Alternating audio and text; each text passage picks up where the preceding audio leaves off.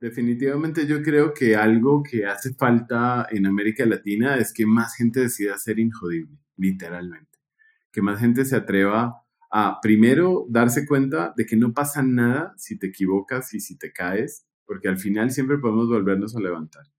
Y que de hecho es mucho más lo que perdemos por no intentar, de lo que perdemos por intentar y fracasar cuando fracasamos, porque también en eso muchas veces acertamos y ahí es donde cambia la, la historia de rumbo y ahí es cuando empiezan a pasar cosas extraordinarias.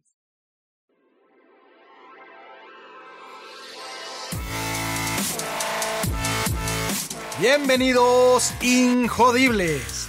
Hola, soy Víctor Vargas, coach de vida y alto desempeño, conferencista y empresario y en cada episodio te presentaré personas o mensajes injodibles para inspirarte a revelar y expandir los límites de tu mente, tu corazón y tu espíritu. Gracias por acompañarme a conectar y a elevar la vibración. ¡Comenzamos! Bienvenidos Injodibles. El día de hoy tengo frente a mí, frente a los micrófonos, una persona en la que he estado, he estado pensando por varios meses desde que lo vi en el escenario en invitarlo a este foro porque definitivamente necesitamos escuchar esa historia. Ustedes, que son una audiencia que ha escuchado historias magníficas, tienen que escuchar esta historia. Déjenme contarles un poco acerca de él, que fue el primer coach certificado en finanzas personales en Colombia. Es fundador de una empresa llamada Ilia, que durante más de 13 años ha acompañado los procesos de formación de 300 mil personas, tanto en empresas a nivel corporativo como en eventos abiertos, como a público abierto. Es un especialista en finanzas personales, vaya tema, ¿verdad? Y en liderazgo personal. Tengo ni más ni menos conmigo a Ramiro Reyes. Hola Ramiro, bienvenido. Hola Víctor y hola a toda la audiencia. Gracias, gracias por la invitación. Estoy feliz de estar acá contigo en tus micrófonos y con esta audiencia tan chévere, decimos en Colombia, que tienes. Chévere, Colombia, México, suena muy bien. Eh, he tenido la oportunidad de estar en tu país un par de veces y definitivamente eh, es el lugar en América Latina donde me siento como en casa, donde el cariño de la gente se siente y los colombianos que están aquí en México y que conozco aquí en México, bueno, definitivamente hay una hermandad de México-Colombia muy bonita y eso me da mucho gusto también celebrar eso en este episodio, mi querido Ramiro.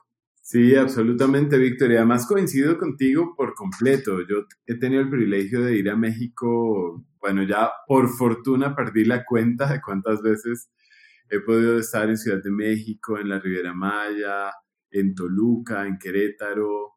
Y bueno, la verdad es que comparto tu opinión de esa hermandad. Es, es como sentirse en casa, aparte porque la influencia mexicana en Colombia, desde la tele hasta la música y la comida es total, ¿no? Tenemos el privilegio de comer mexicano aquí en Colombia de vez en cuando, así que yo creo que hay muchos vínculos y qué lindo rescatarlos a través de este, de este espacio precisamente pues celebremos esa, esa fraternidad en nuestros mutuos países. Y déjame contarle un poco a la audiencia de dónde sale esta, esta, este deseo por, por, invitarte a nuestro podcast. Y es, eh, yo conozco a, Ramiro en, una, en, un, en, un, evento que se crea en, Monterrey con Miguel Gómez, eh, Extreme Business Hacks, donde participó Ciciali y yo iba como su manager, eh, acompañándola. Y uno, uno de los estelares eh, de, las personas estelares que se presentaron ahí fue Ramiro. Ahí fue donde lo conocí por primera vez. Y quedé impresionado, eh, no solo por su conocimiento del tema, no solo por la manera tan, eh, por un lado, inspiracional, pero al mismo tiempo precisa que tiene de tocar los temas en los que él ya nos, ya nos platicará un poquito, sino además su gran historia, su historia injodible, fue verdaderamente inspiradora para mí. Desde ahí yo sabía que algo iba yo a tener que hacer para, para tener contacto con Ramiro, invitarlo y tenerlo aquí, y eso ya ocurrió.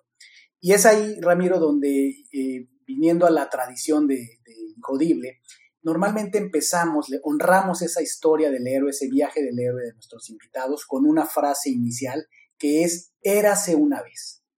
¿Cómo continuarías eh, esa frase, Ramiro, en tu caso, diciendo, érase una vez un pequeño niño que qué? ¿Cómo la continuarías? Érase una vez un pequeño niño que nació en un hogar de maestros en Colombia y de abuelos campesinos, es decir, un origen perfectamente normal para un ciudadano latinoamericano. Y tal vez lo único que empezó a forjarse distinto en su mente fue, no sé de dónde, un espíritu de eh, se puede más, se puede más grande, se puede salir de, de este promedio en el que vivíamos en ese momento, al cual por supuesto estoy súper agradecido. Y, y bueno, pues recorrió un camino que no ha sido ni corto ni sencillo para crear una vida que fuera distinta a la de sus padres, pero que al mismo tiempo honrara su esfuerzo, su valor, todos los sacrificios que hicieron por sus hijos. Y bueno, enos aquí contando una historia distinta y con ella pudiendo precisamente eh, tocar la vida de muchos latinoamericanos, diciéndoles principalmente si se puede cambiar la historia de tu vida, eh, si tomas la determinación, si accedes a la información correcta y definitivamente si tomas acción. Si accedes a la información correcta, tomas acción, tomas control de tu mente. Maravilloso, iremos desenvolviendo eso. Y es, y es un inicio de entrada de película, ¿no? Tenemos este escenario donde tenemos a este pequeño niño que nace en una familia de maestros, ambos padres maestros, y en esta, eh, evidentemente en Colombia, ¿en qué ciudad ocurre, eh, Ramiro? En Bucaramanga, Colombia, una ciudad que queda al nororiente de Bogotá, eh, un poco más cerca, de hecho, de Venezuela ya que, de, que del centro mismo del país. Y entiendo, Ramiro, de tu historia que desde pequeño tuviste ciertos, eh, eh, mostraste aptitudes te llevaron a hacer lo que ahora le llamaríamos negocios. No, sé si a esa edad tú le llamabas negocios, pero eh, eh, es así, hubo, hubo desde pequeño este tipo de asomo, de, arrojo sobre, sobre hacer negocios. Sí, fíjate que sí. Y precisamente hace un momento cuando estábamos en la, en la fase de había una vez, eh, yo decía, no sé de dónde salieron esas ideas, porque como te conté, mis padres eran maestros de escuela, mis abuelos campesinos, y yo empecé a hacer negocios a los nueve años, justamente. No los llamaba así, eh, francamente, simplemente para mí eran como un juego más bien. Mi primer negocio fue en la escuela, eh, haciendo chocolates. Fundíamos con un amigo chocolates, tomábamos las cubetas del hielo de mi mamá, o sea, no era ni siquiera lo, ni siquiera lo hacíamos en moldes, sino en lo que teníamos disponible.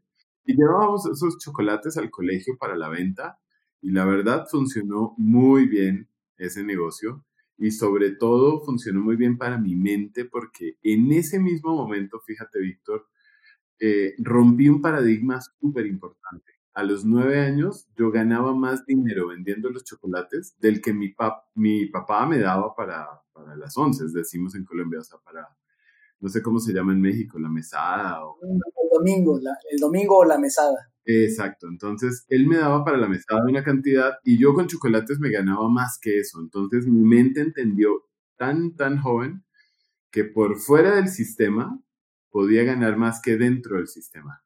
Eh, claro, esa interpretación la hice muchos años después, por, ser, por supuesto, pero, pero ya mi mente entendía que se podían hacer cosas adicionales y que se podían tener no una, sino dos fuentes de ingresos. Imagínate haber recibido esa información a los nueve años, así que en efecto ahí arrancó y bueno, nunca, nunca paró en realidad, porque ya luego cuando tuve una bici la alquilaba, yo la usaba y luego se la prestaba a mis amigos a cambio de, o, de un sándwich o de algunas monedas. ¿no? Era realmente simbólico, pero bueno, funcionaba como, como fuente de ingresos adicional. Luego tuve una carpa de camping que, que mis mi papá justo nos regaló a mis hermanos y a mí, y yo también la rentaba.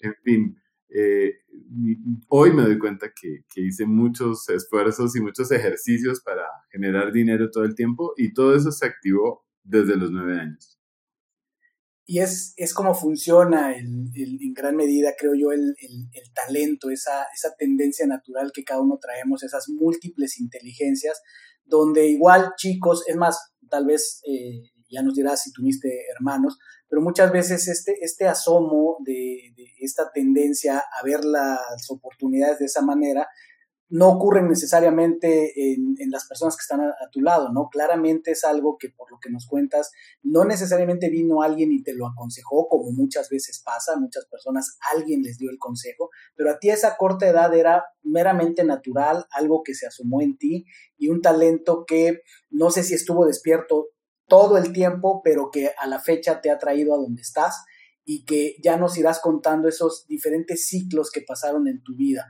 Pero a esa, a esa fecha, si entiendo bien, era meramente natural, ¿cierto? O sea, no, no, fue que leíste un libro, no fue que vino alguien y te dio el consejo. No, de hecho, como tú lo mencionas, fue natural, fue espontáneo por completo. En ese momento nadie en mi casa hacía algo como eso. Mis papás dictaban sus clases y tenían un par de empleos, de hecho, por necesidad más que por gusto.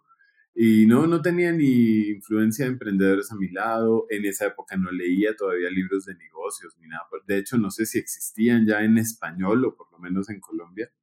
Así que sí, creo que fue un poco de iluminación divina y espontaneidad, creo yo. Y si así se fue dando la infancia, Ramiro, ¿cómo, cómo llegas a, a la adolescencia? Me imagino que se puso mejor la historia, ¿no? Eh, ¿Cómo fue esa adolescencia, esa, esa juventud, temprana? Bueno, ahí debo serte sincero porque durante unos años, y yo creo que desde los 9 hasta los 15 o 14, eh, era muy activo, como mencioné hace un rato, eh, alquilaba mi bici, vendía cosas de la casa. Una amiga hace poco me recordaba, me vio en un Facebook Live y, me dijo, oye, increíble, ¿dónde estás ahora? Yo me acuerdo cuando tú hacías sándwich de mantequilla y mermelada y los vendías y yo te compraba. Yo en serio no me acordaba de eso. Eh, y bueno, y, y, alquilaba mil cosas y todo eso, pero luego cuando ya en serio llegó la adolescencia y los 14, 15 años, donde ya empiezas a tener novia y todo eso, honestamente me daba pena. Entonces ya como que empezó, empezaron a instalarse los paradigmas de, oye, pero ¿cómo si no tienes dinero, no te alcanza, que andas vendiendo sanduchitos o alquilando tu bici? ¿Qué pasa? Como que compré por un tiempo eh, ese, ese paradigma del qué dirán y ese, ese ese señalamiento social de, bueno, ¿y tú por qué vendes? Si es que tus papás no te dan plata o cosas por el estilo. Pero bueno, por fortuna no fue mucho. ¿ah? Yo creo que fueron un par de años que paré y ya luego me reactivé económicamente. te, entiendo ahorita que lo contaste, se activó un recuerdo en mi mente. Yo tuve una historia similar de mi infancia, muy activo desde pequeño. Eh, y, y recuerdo que también el momento cumbre fue cuando en la adolescencia la chica que, yo admiraba, la, mi sueño platónico, eh, me descubrió repentinamente, eh, me, agarró infraganti en mi empleo que yo tenía en ese momento en un centro comercial, eh, empacando, empacando las compras de los clientes.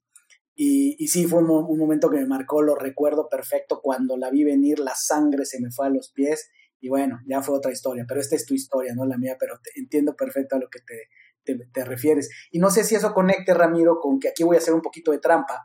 Yo recuerdo que en, en, la conferencia comentaste una, una, anécdota, un pasaje de tu vida, donde me imagino que fue a esa edad, eh, no sé, 15 años tal vez, eh, donde tuviste cierto noviazgo, pero algo había con una conexión con Luis Miguel y, la, canción de la incondicional. ¿Cómo, cómo estuvo eso?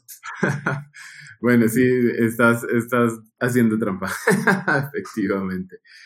No, bueno, fíjate que, como yo te dije hace un rato, la conexión entre Colombia y México siempre ha estado ahí. La música la mencioné y efectivamente Luismi, pues también lo escuchábamos en Colombia.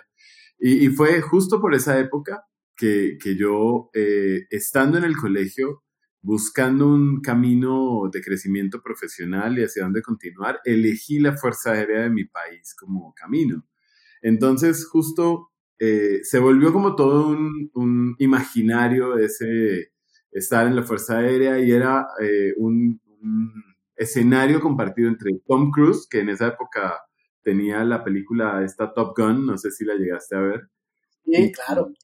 Y luego Luis Miguel cantando la incondicional con la Fuerza Aérea Colombiana y efectivamente le dediqué esa canción y no solo se la dediqué, se la canté a mi novia de la época del colegio, obviamente, mil veces y yo pensaba en, me veía como él y le decía, mira, para que entiendas, y yo creo que tú seas la incondicional y le cantaba y todo, y bueno, sí fue, fue un momento de mi vida bien simpático. No, no fue muy financiero, que digamos, pero fue muy emotivo y, todavía lo recuerdo con mucho cariño ese momento de mi vida, cuando tomé la decisión de ir a la Fuerza Aérea, cuando dejé a mi novia del colegio y le cantaba por teléfono incluso la canción y todo eso para que me recordara y supiera lo que estaba supuestamente viviendo, ¿no?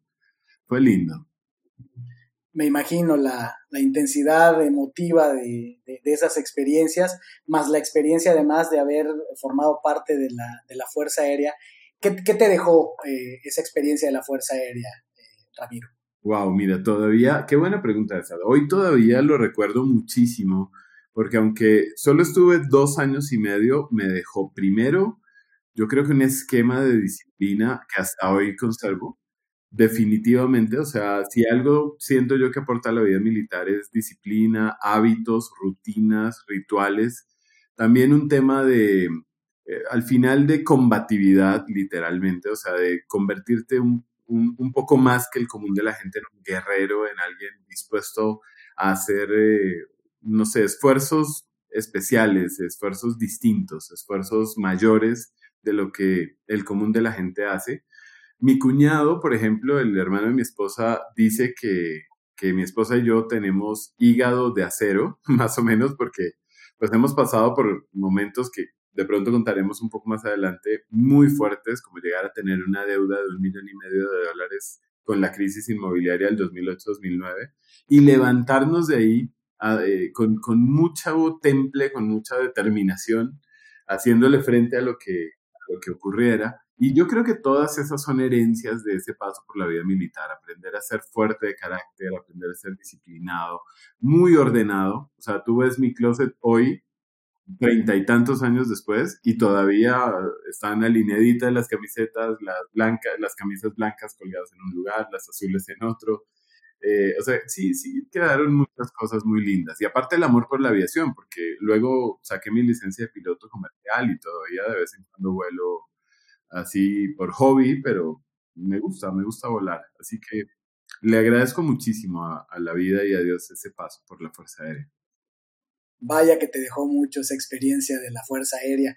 Y, algo de lo que se deja ver con lo que nos comentas es esta, esta capacidad de resiliencia que has desarrollado a lo largo de tu vida y que creo que es fundamental también para muchas de las cosas de las que eres ejemplo, de lo que hablas y eres ejemplo, porque tener la capacidad de levantarte después de una caída, eh, tanto pudiera ser romántica, pero bueno, tú has contado y mencionabas financiera, eh, es de las pruebas muchas veces más duras que, pasa una persona, sobre todo el carácter de una persona, en el sentido de ante una pérdida financiera, ante quedarse con una deuda, levantarse y seguir con esa capacidad que desde niño tuviste de saber y entender que tú eras el generador de, ¿no? ¿Cómo, te ha servido eso? Porque entiendo que no ha sido una sola vez la que has tenido un tropiezo, ¿cierto? Sí, eh, desafortunada y afortunadamente al mismo tiempo no ha sido solo una vez. La primera vez fue justo cuando, bueno, la primera vez fuerte, ¿no? Pequeñas caídas, digamos que todo el tiempo ha habido de negocios que fallaban y eh, de golpe invertías dinero y no tenías los frutos que esperabas, pero mm, a mis 30 años tuve una quiebra técnicamente hablando, es decir, sumaba todo lo que tenía y le restaba todo lo que debía y pues no alcanzaba a pagar todo lo que debía, justamente. Entonces, perdón, sumaba todo lo que debía, le restaba todo lo que tenía y no alcanzaba para pagar.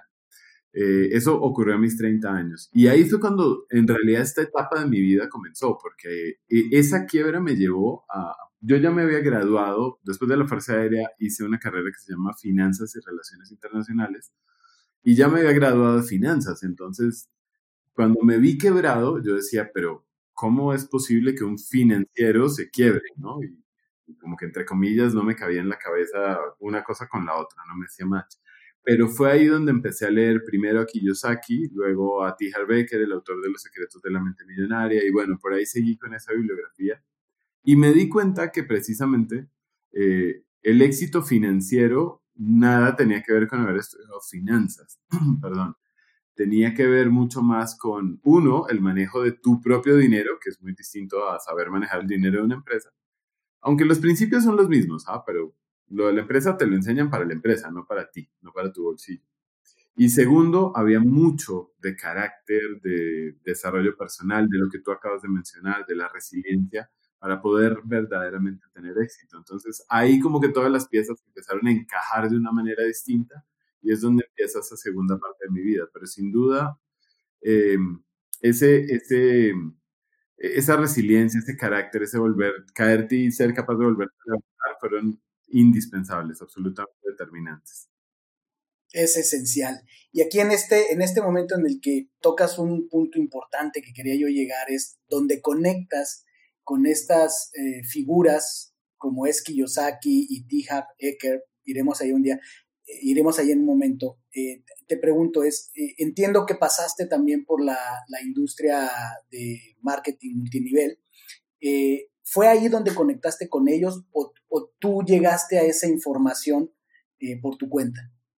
Llegué a esa información por mi cuenta. Fíjate que en algún momento alguien quizá me había recomendado el libro Padre Rico, Padre Pobre, que pues es, como tú lo sabes y tu audiencia seguramente también, pues la Biblia de las finanzas personales.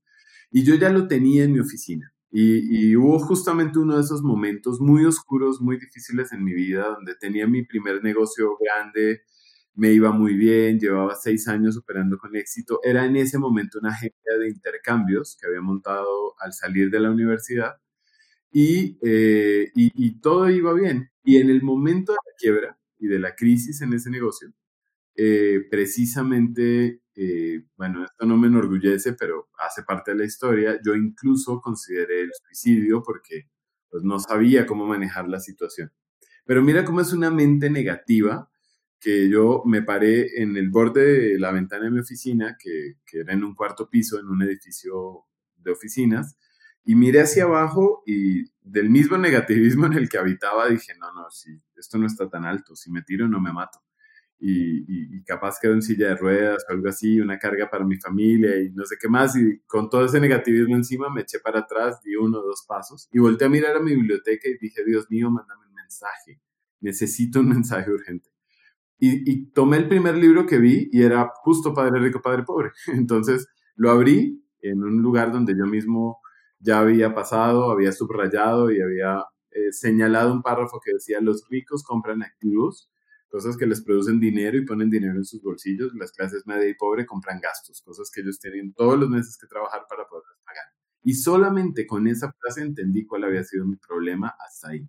Había ganado muy buen dinero para la edad, para el momento y todo eso, soltero, sin hijos y recién salido de la universidad, pero todo me lo gastaba nunca había invertido, no tenía ahorros, no tenía nada. Y ahí me di cuenta que el problema era yo, no era ni la empresa, ni, ni, la situación, había sido, habían sido mis decisiones. Y ese fue el punto de inflexión. Y ahí todavía no conocía las redes, fíjate. De hecho, hasta me caían medio, medio gordas en ese momento, decimos acá. O sea, no, no, no me simpatizaban mucho hasta ahí. Ya luego las amé. Y las amo todavía. Wow, cuánto material aquí, fíjate. Por un lado, de lo que nos estás compartiendo. Eh, nuevamente conecto en algo muy concreto contigo, porque yo también viví ese episodio de mi vida. En el momento más oscuro de mi vida, yo pasé muchos años en el mundo corporativo, hasta que llegó un momento donde me sentí atascado, me sentí que no avanzaba más y, me vino una depresión muy fuerte. Hasta hace pocos meses nunca le había contado a nadie y le confesé a mi esposa que en algún momento y le conté cuándo y dónde, y ya ella lo ubica, consideré el suicidio también. Igual también consideré una altura alta y esto no es, es un tema delicado, es, eh, no, no, tiene que ser requisito para, para, lograr éxito en la vida pasar por esos, pero a algunas personas nos, nos, ha tocado pasar. Lo otro es cuando te manda el mundo, te manda, te manda el universo, te manda Dios, te manda esa señal. Coges este libro que me parece a mí leyendo tu historia, tiene una conexión interesante porque el libro justamente cuenta la historia de cómo este hombre aprendió los principios de, vamos a llamarle así, de la abundancia, de cómo piensan los ricos, y justamente él se debatía entre su padre biológico, que era un, maestro, si no mal recuerdo, o no, era un hombre que trabajaba para el gobierno o algo así. Sí, era eh, maestro, Era maestro, ¿cierto? Y hay esa similitud también con tu historia. Y este hombre tiene la, la fortuna, la providencia de encontrarse al padre de un amigo, que resulta que pues era un hombre con una mentalidad de empresario, exitoso y demás, y fue el que le abrió la mente. En tu caso, bueno, ya nos has contado que tuviste este origen con, tus padres eh, maestros, lo cual es muy, honroso. ¿Tuviste el equivalente del padre rico? ¿En, tu caso ocurrió así? No, fíjate que eh, hasta ese momento no había padre rico en el escenario. Era eh, más bien libros y tuve un tío que no era tan cercano, pero que sí era un hombre muy exitoso en los negocios y tenía todavía hoy tiene mucho dinero, pero no tuve tanta cercanía con él y no, no tampoco aprendí mucho, quizá me faltó hacerle más preguntas o acercarme más a él justamente en este tono curioso, pero no, no hubo como tal la figura de Padre Rico, ¿sabes? Fue más bien auto, autogestionada. Ya luego cuando llegué a Estados Unidos a los entrenamientos con T-Hart, con Kiyosaki, tuve la oportunidad de invitar a Kiyosaki. Bueno, en realidad eh, esa historia si luego la contamos es bien simpática, pero al final conocí personalmente a Robert. Lo trajimos a Colombia a un evento que tuvimos como con unas 5.000 personas, eh, pero eso ya fue en 2009 y lo que te estoy contando mm, fue en 2001 más o menos. No, mentira, en el noventa y tanto ni me acuerdo. Entonces. casi tres años después lo que llevaste a Colombia. Exacto. Y entonces te preguntaba también lo de las eh, redes de mercadeo, porque eh, yo tuve mi contacto con las redes de mercadeo, pero no haciendo el negocio, sino que fui ejecutivo en, en, Amway eh, para América Latina y sé del poder del, del, sistema de las redes de mercadeo en cuanto al modelo de educación que promueven. ¿no? Esta educación donde circula mucho este tipo de, libros, este tipo de ideas, y es muy común que mucha gente conecta con gente como Kiyosaki o T. Harp cuando llegan a las redes de mercadeo. Por eso te preguntaba, y qué interesante, para ti fue realmente esa situación límite, esa situación cumbre donde tú eh, estás ante este precipicio personal y físico, y viene esta señal a través del libro de, de Kiyosaki. Y ahí es donde tú te inspiras, te metes en el tema y entiendo, eh, ya lo mencionaste, llega al punto donde incluso tomas la decisión de asistir directamente a los entrenamientos. Me imagino que era una etapa donde justamente te estabas levantando y no sobraba el dinero, ¿cierto? Sin duda, no sobraba el dinero en lo más mínimo. De hecho, mi deuda seguía no solamente vigente, sino había crecido porque pues no estaba produciendo el dinero en la cantidad eh, que se requería para vivir y además pagar la deuda. Y cuando justo leí Los secretos de la mente millonaria, bueno, el, el, ciclo fue más o menos así. Pasó lo que te conté, empecé a leer, volví a leer Padre Rico, Padre Pobre, me di cuenta que tenía mucho por aprender, seguí leyendo mucho la bibliografía de Kiyosaki y llegó un día una amiga me dijo, oye, ya, y bueno, y se la contaba a todo el mundo, por si acaso, eso como que cuando descubres algo que consideras increíble y a todo el mundo le hablas de eso. Y, de tanto que hablaba, un día una amiga llegó y me dijo, oye, acabo de llegar de un entrenamiento en Estados Unidos con este hombre y creo que te va a encantar. Y me regaló Secrets of the Millionaire Mind, que ella lo había traído del evento en Estados Unidos, que es el mismo Secretos de la Mente Millonaria, en esa época no estaba aún en español. Yo leí ese libro en, creo yo que un día y una noche y un día o algo así.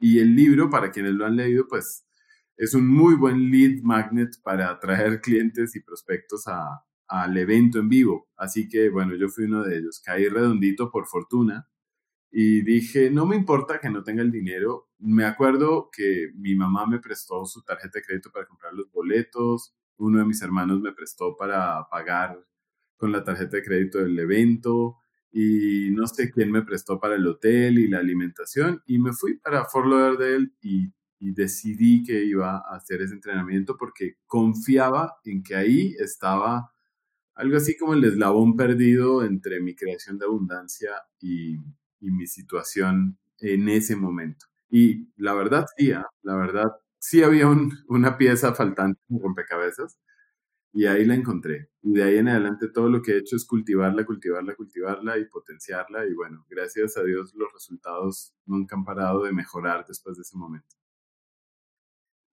Y vaya que, que, cambió, que marcó y cambió tu vida ese evento. Te diría, Ramiro, que de hecho de, de cuando te conocí, esa fue una, una de las partes de tu historia que más me impactó cuando uno, con muchos cojones y contra la, intuición convencional, tomas la decisión de, eh, sin dinero, sin suficiente dinero, hacer este viaje, seguir a tu intuición, y vaya que tu intuición te supo guiar, eh, seguir a tu intención, ir a este entrenamiento del cual no solo no te arrepentiste, sino cambió tu vida. Pero algo que me, que me marcó mucho de tu historia fue cuando compartiste el hecho de la emoción que tú sentiste al ver el potencial que había en lo que estabas aprendiendo, en estas ideas, de alguna manera, vamos a llamarlo revolucionarias, sobre todo para la manera en la que tenemos de, pensar en Latinoamérica. Y, como latino, eh, recuerdo que decías que estabas al fondo de, en la parte más alta. Eh, eh, quisieras compartir ese, pedazo de, historia donde tienes este diálogo con T. Harv Eker y, él te da una respuesta lapidaria, contundente, que marca mucho la manera en la que tenemos todavía que evolucionar en Latinoamérica. Quisieras compartirla. Sí, claro, pues obviamente en esas condiciones que acabo de describir, yo llegué al entrenamiento a la localidad más barata, más económica de todas, y, y allí estaba por poco sentado en la última fila, la más lejana a la tarima. Éramos casi 3.000 personas, como unas 2.800 personas en el salón, así que no estaba precisamente cerca de la tarima. Y tampoco era normal en esa época que T. Harv, el autor del libro, dictara el entrenamiento. Ya él no lo dictaba, ya lo había tomado otras personas. Me acuerdo que el entrenador se llamaba Rob, el que estaba dirigiendo el, el, el training ese fin de semana, era fantástico, era un entrenador fantástico, pero bueno, el, el, viernes, digamos que yo ya había recibido pues un día de, de, entrenamiento y estaba fascinado. Yo decía, es increíble la cantidad de información que hay aquí que no tenemos en América Latina, sobre todo relacionada con la mentalidad, con el mindset, con, con pensar como rico, pensar abundantemente y todo.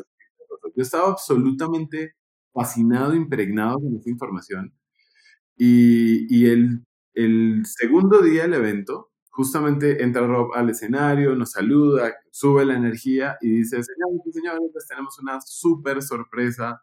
No se imaginan quién va a dictar hoy la mañana, quién, va a estar, quién está aquí con ustedes. Viajó desde San Diego, su casa, hasta acá solo para estar con ustedes y aparece Tija Bueno, esto fue como ver llegar, no sé, a eh, imagínate a todos los eh, artistas de la época juntos, eh, era, había mucha, mucha energía, mucha, mucha emoción. Él dictó efectivamente como dos horas de entrenamiento y en el break yo dije, tengo que hablar con este hombre, esta información tiene que ir a Latinoamérica. Y como pude, me abrí paso entre la seguridad, me, me salté los espacios, decía, no, tengo que ir a hablar con este señor. Bueno, como la verdad, si hoy me preguntas, no sé ni cómo llegué, pero llegué hasta la tarima hice una fila con la gente que iba, quería que él le autografiara su libro y yo no llevaba libro ni siquiera. Y cuando llego por fin a, él, le digo, él me dice, your book, y yo le digo, no, no tengo el libro, pero Mr. Ecker, tenemos que llevar esta información a América Latina. Esto es demasiado poderoso y debemos compartirla ya yo vivo en Colombia y no sé qué, yo no sé qué más le dije y él se quedó mirándome un poco despectivamente y me dijo, que ahí es donde viene la respuesta lapidaria que tú mencionas, me dijo, no nos interesa ir a Latinoamérica. Los latinoamericanos son personas muy pobres de mente, como para invertir en sí mismos, especialmente en la educación que no da papelitos, refiriéndose a los cartones y a los títulos. Así que no nos interesa América Latina, eh, estamos enfocados en Asia, Europa y gracias. Y yo creo que yo puse una cara así devastada total, me imagino, porque no me vi, pero me imagino, porque él me dijo, tranquilo, tranquilo, como que no, no te vayas a poner a llorar, le faltó decirme. Me dijo, tranquilo, tranquilo, pues si tanto te interesa este tema, entrénate tú y tú entrenas tu gente. La frase me acuerdo perfecto como si me la estuviera diciendo hace cinco minutos. Me dijo, train yourself and you train your people.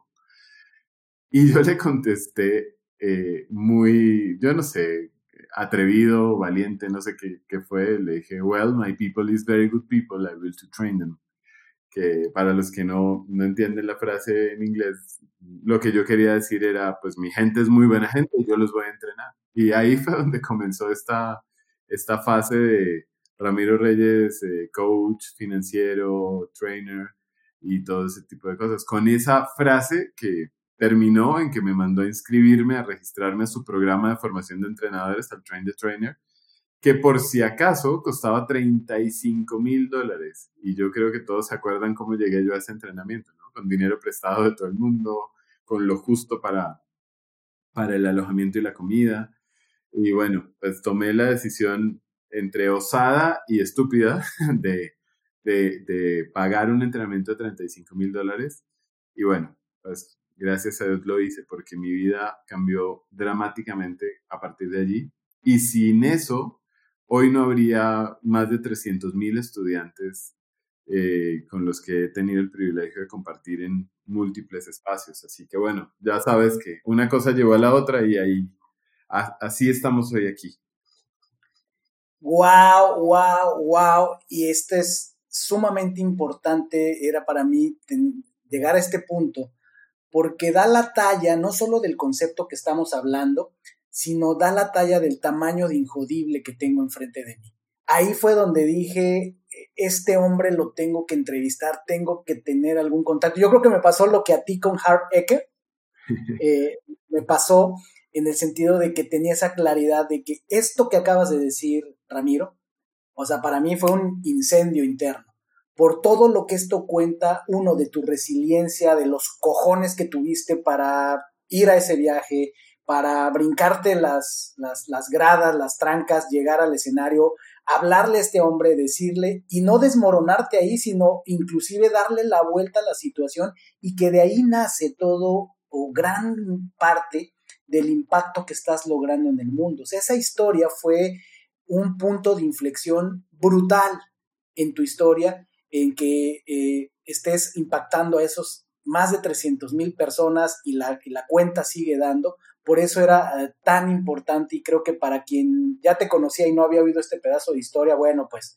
van a valorar mucho más lo que tú representas. Para quienes tengan el gusto de conocerte a través de este podcast, quiero que esto sea la invitación para que justamente vean que esta es la punta del iceberg de todo el valor que hay alrededor, de las ideas que promueve Ramiro, del, del, del propósito que trae detrás, la energía, de dónde viene un ser humano, como están viendo, de carne y hueso, inspirado, eh, muy enfocado, eh, como, lo, como lo escuchan, con una gran accesibilidad, humildad, pero un hombre que, que piensa de manera elevada. Era un punto bien, bien importante y te agradezco tu generosidad, Ramiro, porque es un, es un dato incluso que tú tienes en una, en una conferencia, es un, es un punto clave de cuando tú cuentas tu historia, pero creo que es de lo más inspirador y entre más eco le podamos hacer esta historia, mejor porque además habla de los latinoamericanos, habla de, de dónde venimos, dónde estamos y hacia dónde tenemos que seguir remando, ¿cierto? Sí, totalmente. Definitivamente yo creo que algo que hace falta en América Latina es que más gente decida ser injodible, literalmente. Que más gente se atreva a primero darse cuenta de que no pasa nada si te equivocas y si te caes, porque al final siempre podemos volvernos a levantar. Y que de hecho es mucho más lo que perdemos por no intentar, de lo que perdemos por intentar y fracasar cuando fracasamos, porque también en eso muchas veces acertamos y ahí es donde cambia la, la historia de rumbo y ahí es cuando empiezan a pasar cosas extraordinarias. Sí, ya es cuestión de, profundizar eh, en, varios aspectos, pero de entrada esta es una buena definición de, injodible que nos estás dando. Por el otro lado, entender también que eh, estamos hablando, creo que esta historia eh, tuya con T-Hart también deja de manifiesto el, el, problema estructural que tenemos con nuestro sistema educativo, particularmente en América Latina, efectivamente el poder o, la concepción que tenemos de que la educación que cuenta es únicamente la del sistema organizado que te da certificados y que pues, lo vemos una y otra vez. Cada, cada vez más personas toman entrenamientos eh, de este tipo y, y, acaban en la misma conclusión que dicen, ¿por qué no me habían enseñado esto antes? ¿Por qué esto no me lo enseñaron en la escuela? ¿Por qué no me lo enseñaron de joven? ¿Cierto? Y son justamente esos entrenamientos que no dan papelito, pero te cambian la vida, ¿no? Y tú eres parte de ese ecosistema, tú das ese tipo de entrenamientos y entonces, eh, digo, el, el, tema es mucho más profundo, no pretendo ponerme ahorita aquí a analizar el sistema educativo, pero creo que es parte de la profundidad de esa, de esa experiencia. Y algo que te, que te quería preguntar también, Ramiro, es, eh, yo he leído algo de la, de la literatura con respecto al tema de la abundancia, el tema de, no sé, la mente millonaria, no sé si, si el término lo acuñó exactamente T. Harv Eker, pero en, en, la mayoría de los, de los acercamientos que he tenido a estos temas, generalmente están, en mi opinión, muy basados en las ideas de T. Harv Eker, sí están las de, las de Kiyosaki y otras personas, pero creo que pocas personas pusieron eh, el punto sobre la I, como lo hizo T. Harv Eker, hablar concretamente del poder de las creencias, ¿no? a ese nivel de profundidad del, subconsciente. Eh, tú que eres especialista en el, en el tema, eh, ¿has visto, además de Eli Kiyosaki, otra influencia que haya, algún progreso adicional? te, quiero decirlo de esta manera, es, no pretendo estar al nivel tuyo ni de especialistas como tú sobre estos temas, pero después de ellos eh, no he visto mucho novedoso, sí cosas interesantes, alguna literatura relativamente nueva, algunas mujeres que están escribiendo el tema, pero no he visto nada necesariamente revolucionario o evolucionario sobre el concepto de la abundancia y la mente millonaria. ¿Tú, tú qué perspectiva tienes al respecto?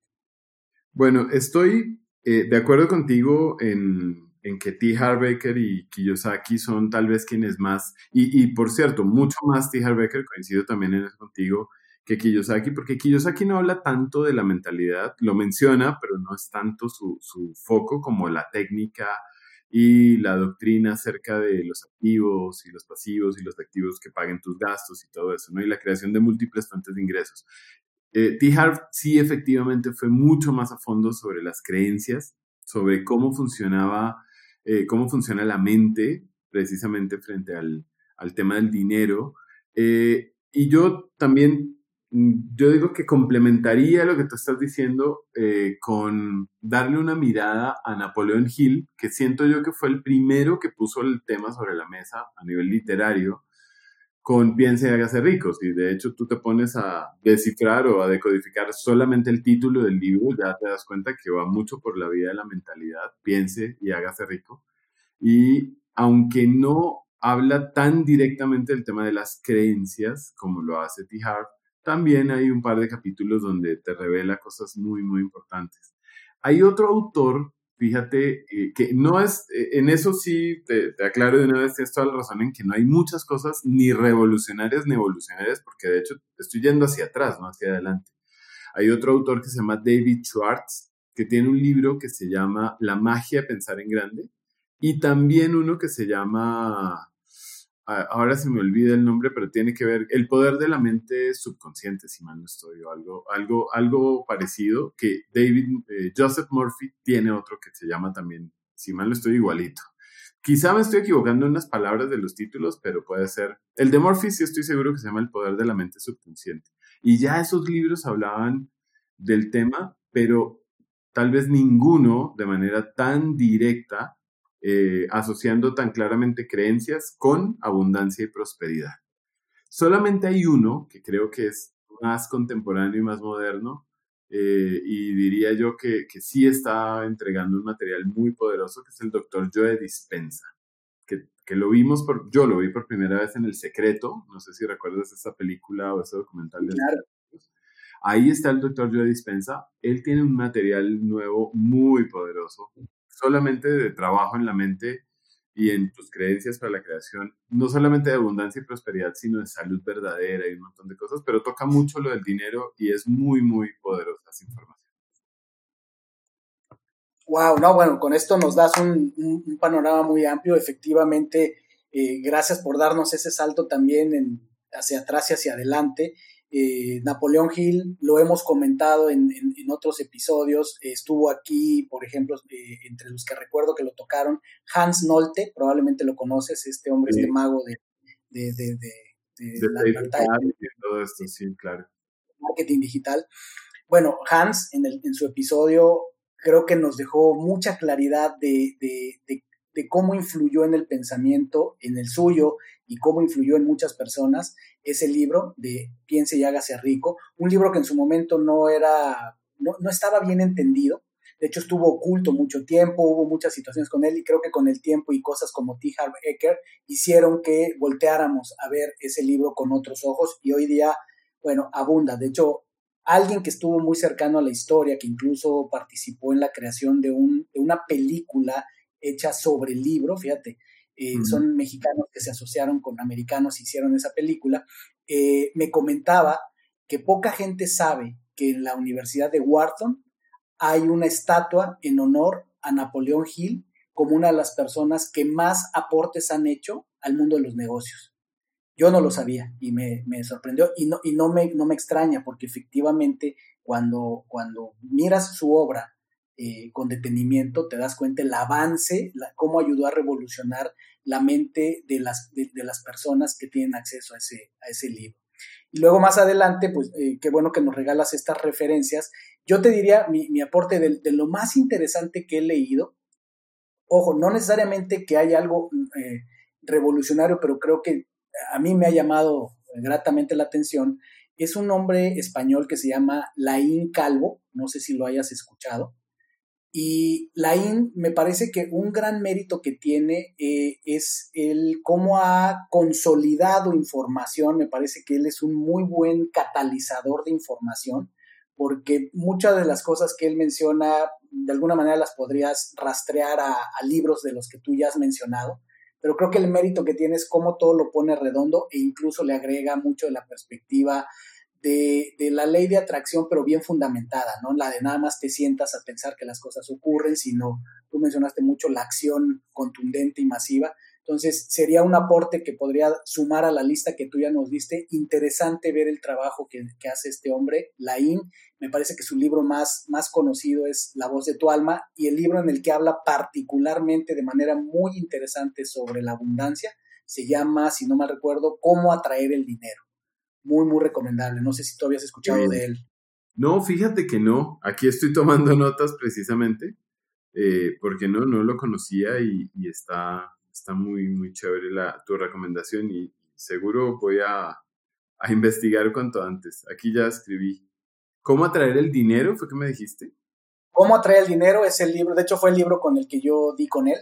Eh, y me parece un compendio muy práctico, muy concreto. El hombre también publica muchísimo en, en, YouTube sobre todo.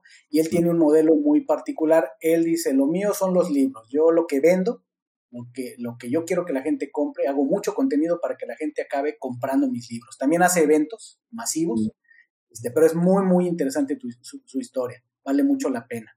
Y llegado a este punto, Ramiro, eh, pues es cuando tú ya de alguna manera ya te abres a esta mentalidad. Tocas con este instrumento, te das cuenta que existen determinados principios o leyes o fundamentos y tienes más claridad de, de la relación causa y efecto, eh, de, cómo la mente influye en tus resultados. A partir de ahí, ¿qué empieza a ocurrir? Eh, bueno, fíjate que ahí hay, yo te lo podría sintetizar en dos conceptos que son muy, muy gráficos, de hecho. El primero es un triangulito, que, es la fórmula del dinero que Harv plantea. Él dice que si tú quieres crecer financieramente, debes accionar tres vértices o mover tres vértices de un triángulo. El primero es que debes volverte muy bueno sabiendo producir dinero. Entonces, eh, ese es como el elemento principal, que también lo dice Kiyosaki en el libro, bueno, en muchos, pero en uno donde pone, lo dice muy, muy claro, es en el incrementa tu IQ financiero, tu coeficiente intelectual financiero, dice, lo primero que todo ser humano adulto debería hacer muy bien es saber producir dinero. Lo segundo es, eh, en el triángulo de, de, de T. Harv, es keep it, es manténlo. O sea, no solo gánatelo, sino, o sea, el, primero es earn it, el segundo es keep it, es mantén el dinero contigo, administralo bien, administralo con eficacia y sabiduría. Y el tercero es aprende a hacerlo crecer, grow it. Entonces, fíjate que es un triángulo sencillo en el cual si tú te mantienes trabajando en desarrollar habilidades en los tres frentes, no hay forma de, que no crezcas. Y eso como yo te dije, eran dos conceptos, va de la mano con eh, algo que cuando lo escuché por primera vez me quitó un velo de, los ojos porque decía, él, y, él lo dice en sus entrenamientos, y me refiero todavía a T. Harv, dice, ¿cuántos de ustedes creen que la abundancia es nuestro derecho natural? Y entonces hace comparaciones y dice, ¿cuántos átomos de oxígeno hay en este salón? ¿Cuántos, ¿Cuántas gotas de agua en el océano? ¿Cuántas gotas de agua en una lluvia? ¿Cuántos granos de arena hay en, el, en una playa? Y, y dice, si te fijas, todo lo que Dios hace es incontable y tú fuiste hecho por Dios. Así que, ¿quién cree, quién, cuántos de ustedes creen que tienen derecho natural a la abundancia? Y claro, después de ese preámbulo, todo el mundo grita así con toda su alma, ¡ya! Y después hace una pregunta capciosa, fíjate, dice, ¿y cuántos de ustedes sienten que tienen derecho natural a la riqueza? Y en esa inercia en la que vas, pegas el grito otra vez y dices, ¡ya! Y dice, por eso no son ricos, estúpidos, porque además a los gringos no sé si saben, si has visto, les gusta a veces decir una que otra grosería en público, ¿no? Para sacudirte la mente. Y dicen, por eso no son ricos, estúpidos. Eso no es verdad. La abundancia sí es tu derecho natural, la riqueza no. La riqueza la tienes que crear. tú no tienes derecho natural a ser rico. Solamente quienes trabajan en ganarlo, mantenerlo y hacerlo crecer inteligentemente, se ganan el derecho a la riqueza. Cuando yo oí esas dos cosas juntas, dije, wow, qué conceptos tan simples, pero tan claros tan poderosos y tan aplicables. Y de ahí en adelante todo lo que he hecho es justamente practicar el producirlo a partir de hacer, lo mío es hacer negocios, invertir en empresas, comprar participaciones en empresas así tipo inversionista, pero para meterme y ayudarlas a hacer crecer y todo ese tipo de cosas. Eh, me casé con una mujer súper sabia para administrar, entonces eh, mi, mi esposa es muy, muy ordenada, muy asertiva en la administración del dinero. Yo también pues soy, digamos que ya, ya, ya no me guío por impulsos de compra, ni por querer tenerlo todo, ni pues, nada. Es, es, es, algo, pues digamos que vivo muy tranquilo en ese sentido y, y definitivamente todos los días seguimos averiguando y aprendiendo cómo hacer crecer el dinero con una premisa fundamental, sin la cual no operamos. ¿Cómo hacemos crecer el dinero siempre agregando valor a la vida de otras personas. Si no es así, no nos interesa. Así que manteniéndonos en ese triángulo constantemente, bueno, ah, yo, yo diría que esa ha sido la fórmula sencilla y muy poderosa para crecer y crecer y crecer. Y eso me parece algo muy, muy poderoso en tu manera de, conectar con, con, las audiencias, con, las comunidades. Eh, hablas de fórmulas, ¿no? Me, gusta mucho tu enfoque, que no se queda solamente en, lo romántico, en lo inspirador, sino tienes una capacidad de concretar, una capacidad de traducir conceptos eh, un poco que podrían quedarse en lo abstracto a algo muy concreto, ¿no? Eh, me, me, parece, en tus redes sociales también me parece ver de vez en cuando pones cosas como especie de pasos, fórmulas, y eso creo que para la gente que nos escucha, les recomiendo mucho que, sigan a Ramiro, pues ya, ya vieron de qué estamos hablando. O sea, Ramiro, uno de los grandes temas que toca y creo que es un referente, no creo, estoy convencido que es un referente en América Latina y a nivel internacional eh, en el tema de la abundancia, en el tema de la mentalidad para hacer dinero.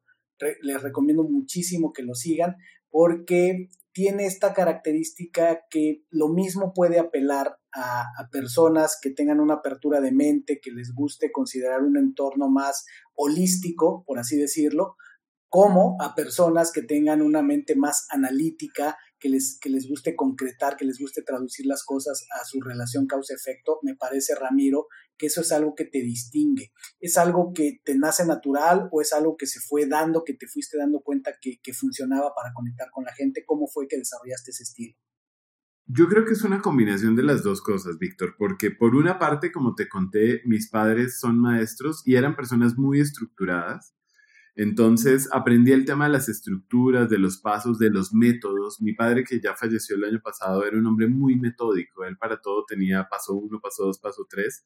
Y entonces nos hizo muy fácil comprender cosas que de otra manera podrían haber parecido complejas. Mi madre también era una persona muy metódica, es todavía, Eh, entonces, digamos que yo pienso que parte vino de ahí, pero ya justo cuando empecé a ver los, eh, la interacción con la gente, me daba cuenta que siempre el concepto, como tú lo llamas, romántico o poético o la aproximación meramente filosófica a algo, muchas veces dejaba por fuera a todos aquellos que tenemos una mente más racional, más de estructuras, más de paso uno, paso dos, paso tres. Dame la receta, no me digas que, que si le pones amor queda rico, sino que dime cómo se hace, o sea, cuánta agua le pongo, cuánto mole le pongo, en fin, todo eso.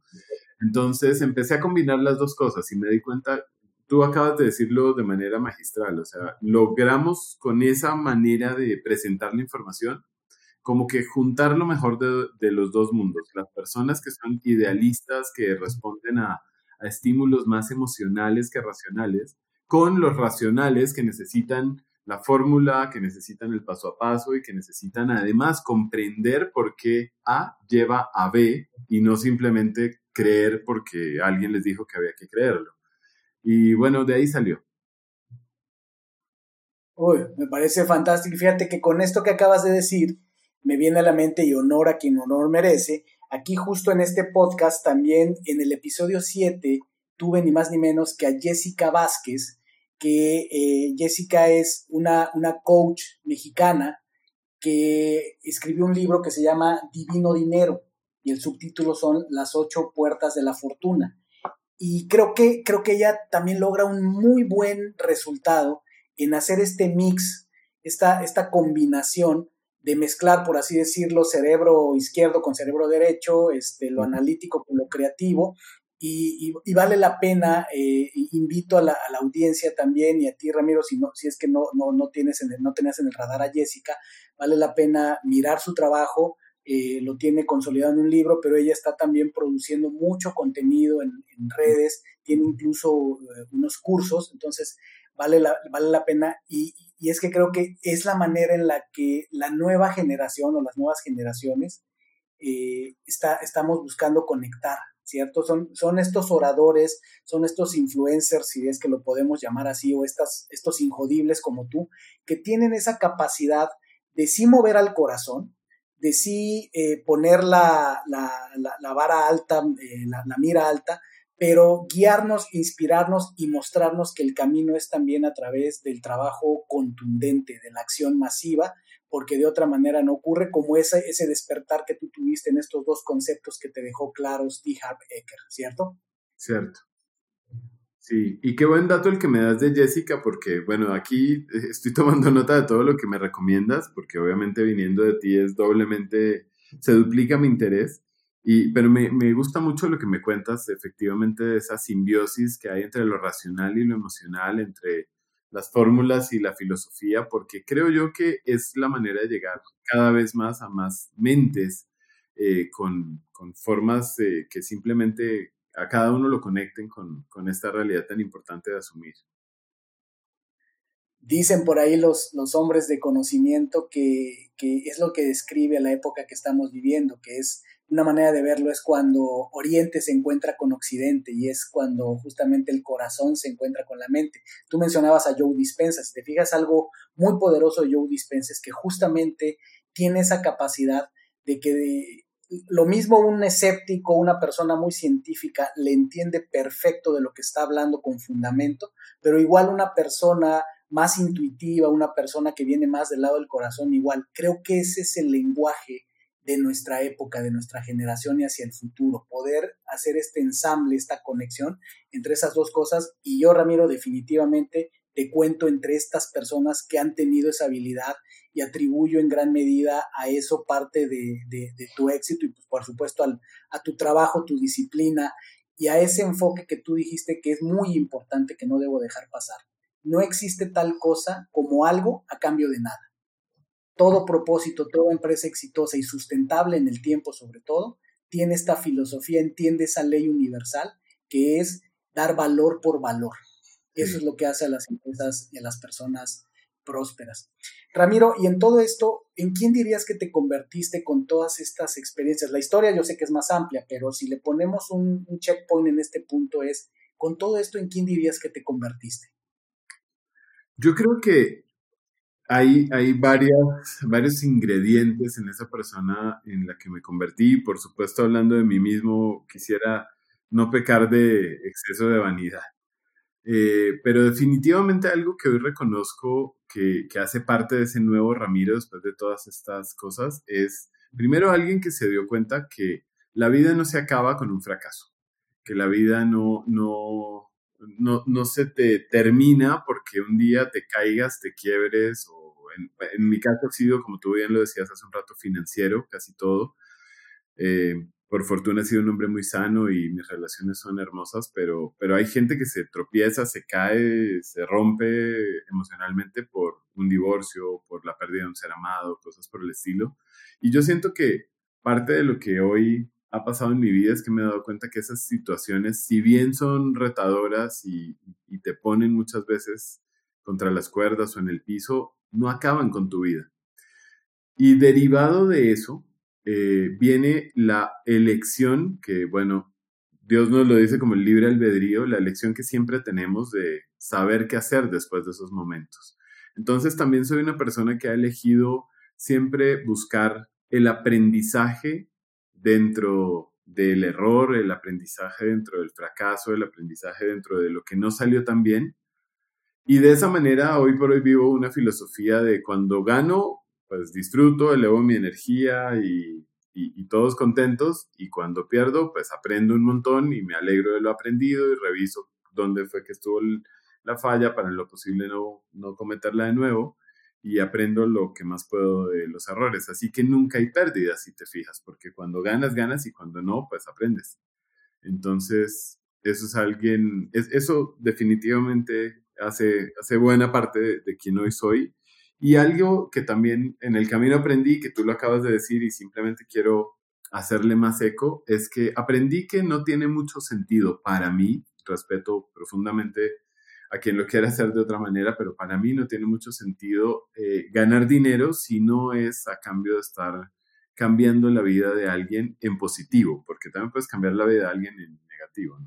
Entonces, eh, a través de agregar valor a la vida de otras personas y aceptar el dinero como una consecuencia de ese, de ese valor que has agregado y renunciar al dinero como una búsqueda, no te imaginas la paz, la tranquilidad y la alegría que eso a mi vida ha traído. Y hoy me he convertido en una persona que casi todo el tiempo está feliz, que casi todo el tiempo está tranquilo. Siento que tengo una vida fantástica, eh, afortunadamente, y en mucho proviene de ese sentido de plenitud, de saber que todo lo que haces está sumando en alguna parte de la ecuación de alguien. Así que eh, y hoy por hoy no busco el dinero, el dinero llega como consecuencia de lo que hacemos, pero como que no hago, no arranco ni siquiera un negocio diciendo, wow, me voy a ganar tanto y, y, entonces con esto sí me compré el auto y con esto sí vamos de viaje. No, al contrario, como que pongo todo mi amor en la ecuación, pongo toda la intención de servicio, pongo toda la intención de, de impactar y sé, porque también sé cómo funciona ya eh, la vida, pues que siempre que pones semillas de amor y que lo haces con mucho con mucha disciplina, con mucho rigor, con mucho amor también, pues la cosecha no puede ser otra que abundancia y prosperidad. ¡Wow! qué, qué aglomeración de ideas tan poderosas nos, nos acabas de regalar, Ramiro. Eh, definitivamente es de las frases más, más eh, significativas que he escuchado con respecto a esta visión. Eh, eh, esta energía, dices, es una persona calmada y se, se nota. Algo, algo que, me, que, que, me gusta desde que te escuché la primera vez, te escucho ahorita hablar en el podcast, transmites esa tranquilidad. Sabes de lo que estás hablando, sabes a dónde vas, a dónde quieres dirigir y vas con calma y tranquilidad. Y creo que eso es importante también en estos, en estos términos que estamos hablando, porque muchos de los, de, las, de los libros que hemos mencionado de estos autores, algunos de ellos eh, me, ha, me, ha, parecido leer ideas parecidas a que buscar la riqueza eh, no funciona cuando lo haces desde, parado en la desesperación. ¿no? En algún punto tienes que lograr la calma, en algún punto tienes que lograr este estado mental o este estado de conciencia que tú nos has descrito hasta ahora.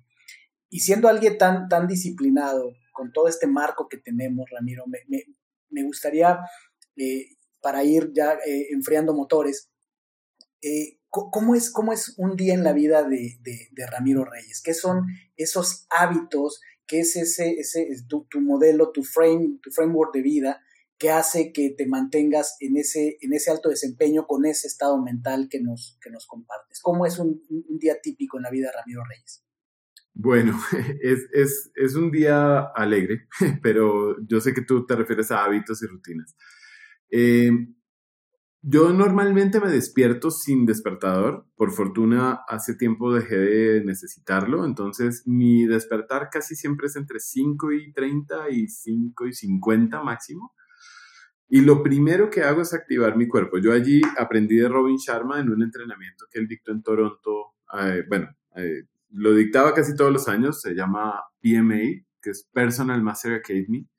Eh, aprendí una rutina que se llama el 20-20-20, que hoy por hoy está en un libro de él también que se llama el Club de las 5 AM. Entonces, el, el 20-20-20 yo lo hago 30-30-30. Los primeros 30 minutos de mi día son para activarme físicamente para sudar en lo posible a través de hacer eh, ejercicio, porque la sudoración genera, eh, digamos que te permite liberar una serie de químicos y todo esto que es dopaminas, endorfinas, serotonina y todo, que te elevan de una vez el, estado de ánimo. Luego de, ese, de esa media hora hago meditación. Eh, me gusta mucho. Mm, no, no ha sido un hábito de toda la vida, es reciente, pero me encanta. Y luego de eso hago 30 minutos de estudio. Eh, normalmente es lectura, no mucho lectura relacionada con el trabajo, sino más bien con mi crecimiento personal. Ahí es donde viene yo dispensa o ahí es donde vienen... Ahora mismo estoy justamente estudiando un material de T. Otra vez sobre las leyes espirituales del dinero. Entonces, bueno, ahí voy rotando el tema según el interés y todo eso. Luego, eh, ya ahí viene la fase de alistamiento y todo lo demás me tomo mi tiempo, no te voy a decir que me alisto en 10 minutos, a veces me tomo hasta una hora duchándome, afeitándome, eligiendo la ropa, poniéndome lo que quiero, o sea, no, yo no vivo con prisa, ¿ah? yo no tengo prisa por llegar a ninguna parte. Mucha gente dice que, que, que, que hay que correr para llegar rápido a todo, yo ya no. Una época la viví así, otra no. Normalmente en casa desayunamos a las 9 a.m y tenemos nuestras chicas, nuestras hijas en homeschooling, entonces desayunamos juntos a las 9 a.m. No hay prisa de llevarlas a ningún colegio porque el colegio es la casa, así que está súper bien. Los maestros vienen acá, ellas no salen, así que, bueno, salen, pero esa es otra historia.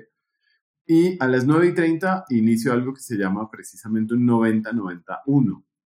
Es un periodo de 90 minutos concentrado en una única tarea por ejemplo, si estoy escribiendo un libro, es en esos 90 minutos solo estoy haciendo eso. Celular apagado, WhatsApp cerrado, obviamente sin WhatsApp, sin nada. 90 minutos de foco y concentración total en una sola tarea. Normalmente paro en consecuencia a las 11, hago una pausa de 10, 15 minutos y retomo con otro segmento de 90 minutos. Eh, hago otra pausa, otro segmento igual de 90 minutos, donde casi siempre grabo mis videos, que es comenzando la tarde y eh, tipo 3 de la tarde almorzamos, entre 3 y 4, dependiendo de cuánto se haya alargado ese, ese periodo. Y entre 3 y 4 que almorzamos, ustedes lo llaman comer allá en México, pasamos una hora en familia, hablamos, nos divertimos, contamos chistes, eh, bueno, es un momento lindo en familia. Y más o menos a las, por eso esta cita eh, nos la pusimos a una hora específica, ahora vas a ver cómo encajaron esos horarios en nuestra cita. ahí ya luego siguiente segmento de 5 a 6 y 30. Ahí normalmente tengo una pausa de entre media hora y una hora y casi siempre a las 7 y 30 tengo un webinar o una sesión eh, grupal de alguno de los programas que tenemos en línea o algo por el estilo. Terminan normalmente entre 9, entre 9 y 9 y 30 y entre 9 y 30 y 10 estudio por lo menos una hora más. Y a las 11 ya me dispongo a hacer mi rutina de, de terminar el día de, acostarme, de, bueno, alistar todo también con mucha calma y así. Y duermo entre 5 y 6 horas y al, día siguiente empieza igual, o muy parecido por lo menos. Pues gracias por la generosidad de compartirlo, Ramiro. Evidentemente se nota esta combinación nuevamente de, de estructura, pero dentro de esa estructura hay un flujo, ¿verdad? Un flow y creo que nos, iluminas mucho, es muy generoso para compartirlo con la audiencia. Creo que siempre es interesante ver gente, gente conectada internamente, gente de éxito que, está, que, la está rompiendo, cómo le hace, ¿no? Y, con esto nos, iluminas muchísimo. Tengo dos últimas preguntas para ti que son las, las preguntas cumbre del, del podcast que le hacemos a todos los invitados. Y la primera, Ramiro, has tocado un poco de esto, pero me gustaría que lo dijeras, darle su espacio a la pregunta para, para capturar esa parte de ti. ¿Cómo, ¿Cómo, explicarías a un niño pequeño que funciona el universo, dado, dado tu vivencia? ¿Cómo, según Ramiro Reyes, funciona el universo? Bueno, según Ramiro Reyes, y, lo que le explicaría a un niño es que todos los seres humanos vinimos a, a este planeta a experimentar o acumular experiencias que nos lleven a aprender a ser felices por nosotros mismos, a encontrar que al final no van a ser ni las personas a tu alrededor, ni los bienes materiales que acumules, ni los títulos que tengas, lo que te hagan feliz, sino que algún día debes llegar a conquistar ese estado de, serenidad que hablábamos un momento atrás, que ese estado de paz interior, y que desde ahí puedas crear, eh, yo le, le, explicaría a este niño que desde mi perspectiva eh, nunca debería renunciar a sentirse como se siente un niño, despreocupado, fluido, que, que se atreva a pensar que siempre puede ser Porque algo de lo que yo siento que hacemos de manera un poco extraña los seres humanos es que cuando niños vivimos despreocupados, en fluidez, nos divertimos con todo, jugamos con todo y no nos preocupamos por dinero ni por nada, porque ahí está, y porque nuestros padres lo proveen y todo. Y luego empieza una etapa de la vida en que pasa todo lo opuesto, nos preocupamos, nos estresamos, dejamos de divertirnos, dejamos de jugar y todo lo demás. Y trabajamos toda la vida para un día volver a estar como los niños, despreocupados, tranquilos, en fluidez y sin preocuparnos por el dinero. Entonces, trataría de explicarle a este niño que no necesita forzosamente pasar por esa etapa del medio y que puede aprender a crear dinero que es necesario en esta vida a partir del disfrute, a partir de, de, la, de lo que ama hacer, de lo que encuentre que, que, le fluye más y con lo que agregue más valor al mundo. Eh, es, eso sería, de hecho así le hablo a mis hijas, fíjate. Y también les siembro un concepto, que una de ellas tiene ocho años. Eh, le siembro el concepto de, la abundancia desde la perspectiva de siempre hay y para todos hay. Amor, si se acaba lo que estás comiendo, no te preocupes, preparamos más. Si se daña un juguete que tienes, no te preocupes, producimos dinero y compramos otro. Siempre se puede crear el dinero, siempre se puede vivir en esa sintonía de no hay que preocuparse, siempre hay y para todos hay. Así que esto sería algo que sin duda le transmitiría a este niño chiquito también. Wow, y, me leíste el pensamiento porque justo mientras lo describías y yo te puse en tu boca el, a un niño hipotético, justo me imaginé cómo se lo explicas a tus hijas en esos almuerzos que mencionabas, donde ríen, donde platican. Me imagino que ahí es donde aprovechas para transmitirles esta, esta filosofía de vida maravillosa que nos ilustra muchísimo. Y mi segunda pregunta, Ramiro, es, dado toda tu vivencia y lo que has eh, experimentado en la vida, ¿Qué es para ti ser injodible? Para mí ser injodible es ser como tú, es ser como los invitados que has tenido por acá. Eh, y dicho así como me gusta hablar en fórmulas, es, ser injodible es una persona que ya entendió que literalmente la vida no se vino eh, a sufrir y que el sufrimiento es una elección. Las dificultades a veces nos tocan, nos corresponden, pero sufrir ante las dificultades es una elección.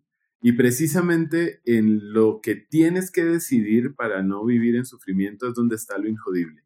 Cuando tú logras hacerte más fuerte que las circunstancias, logras levantarte de una caída diciendo, pues sí, dolió y, me están sangrando las rodillas, pero también aprendí y decides pararte en darle más valor a lo que aprendes que a lo que te duele o a lo que perdiste. Eh, ser, ser eh, una persona que entiende que no vinimos al mundo solamente a eh, nacer, crecer, multiplicarnos, ganar dinero y morir dejando una gran herencia, sino que también hay un legado que construir. eh, y, vivir para construir ese legado independientemente de las circunstancias. Creo yo que todo eso te, hace un injodible, te hace una persona que al final, si, si quisiéramos ver la vida eh, como, como que si la vida quisiera venir a joderte todos los días, en la medida en que todos los días te levantas, imagínate a la vida como un niño que te hace bullying en, en la escuela. Y, y, el chico viene a hacerte bullying un día y tú dices, ok, no me importa. Y al otro día tampoco te importa. Y al otro día no me afecta. Y al otro día, incluso el niño que te hace bullying se da cuenta que te estás haciendo más fuerte con cada dificultad, con cada molestia, con cada eh, intento de hacerte bullying. El que te hace bullying un día dice, este es injodible, no lo jodo más. y ya, y la vida deja de joderte. Es, es un poco por ahí. Me encanta la definición. Por un lado, una persona que ya entendió y por otro lado una persona que es injodible en la medida que no se toma nada personal. Fantástico. Ramiro, para cerrar, cuéntanos a dónde vas, cuáles son tus planes, qué impacto quieres generar en el mundo, en qué estás trabajando. Bueno, eh, siempre estamos trabajando en, en, nuevos proyectos precisamente para llevar a más gente la abundancia y la prosperidad. Este año tuvimos con mi esposa el, privilegio de lanzar un programa que se llama Los Niños y el Dinero. Lo lanzamos en febrero y fue un exitazo y justamente trata de empezar algo que no habíamos hecho antes, que es empezar a apoyar a los padres en, que le enseñen a sus hijos a crear una fantástica relación con el dinero y la abundancia desde niños. Y luego, eh, pues seguimos trabajando con llevarle a los adultos esa información para recablear su mente en relación con la abundancia y, y la prosperidad. Latinoamérica, que es donde estamos y Dios nos dio el privilegio de nacer, eh, tiene suficiente de pobreza y suficiente de mentalidad de escasez y entre más podamos llevar el mensaje de creación de abundancia y prosperidad, pues mayor va a ser el impacto de cada uno en, la sociedad y siento que eso es absolutamente necesario.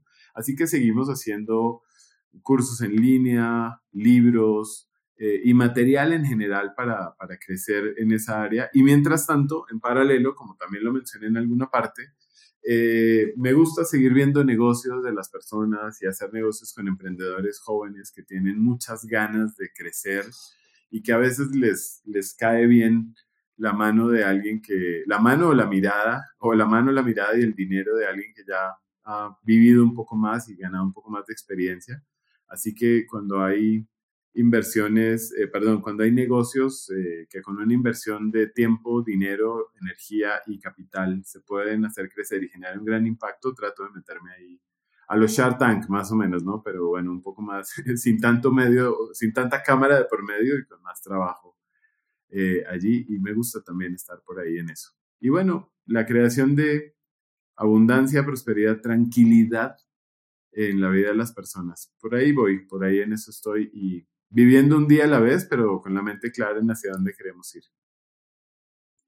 Pues bastante interesante tu, tu agenda, tus miras de alto, de alto impacto. Qué maravilla que haya gente como tú trabajando en eso en nuestra querida América Latina.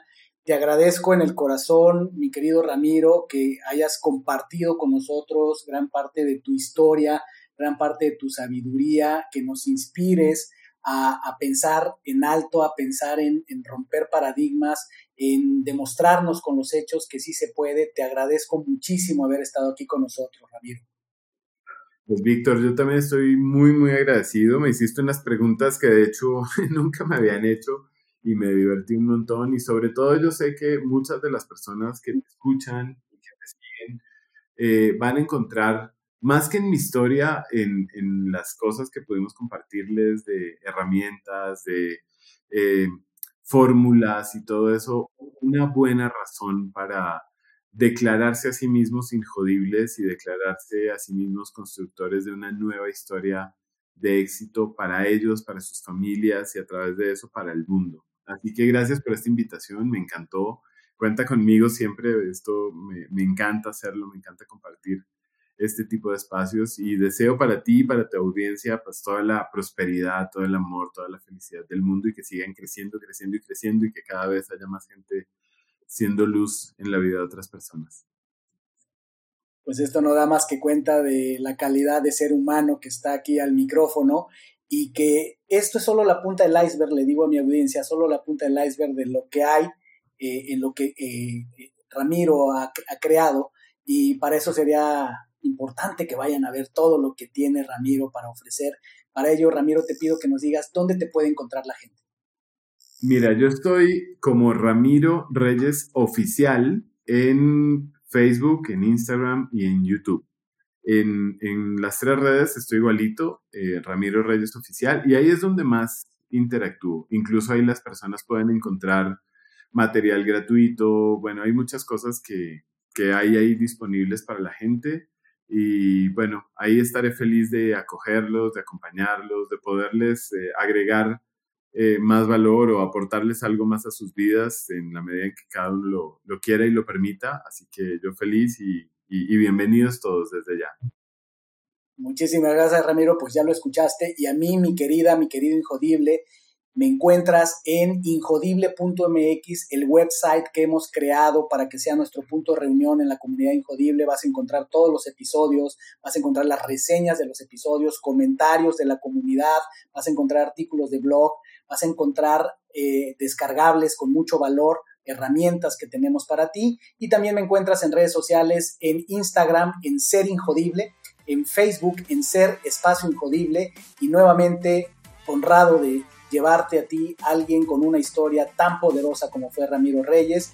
Nos estamos escuchando en los siguientes episodios. Hasta pronto. Chao, chao. Gracias por haberme acompañado en un episodio más para moldear y forjar tu mentalidad injodible. Tenemos una cita con tu grandeza en el próximo episodio. Hasta entonces.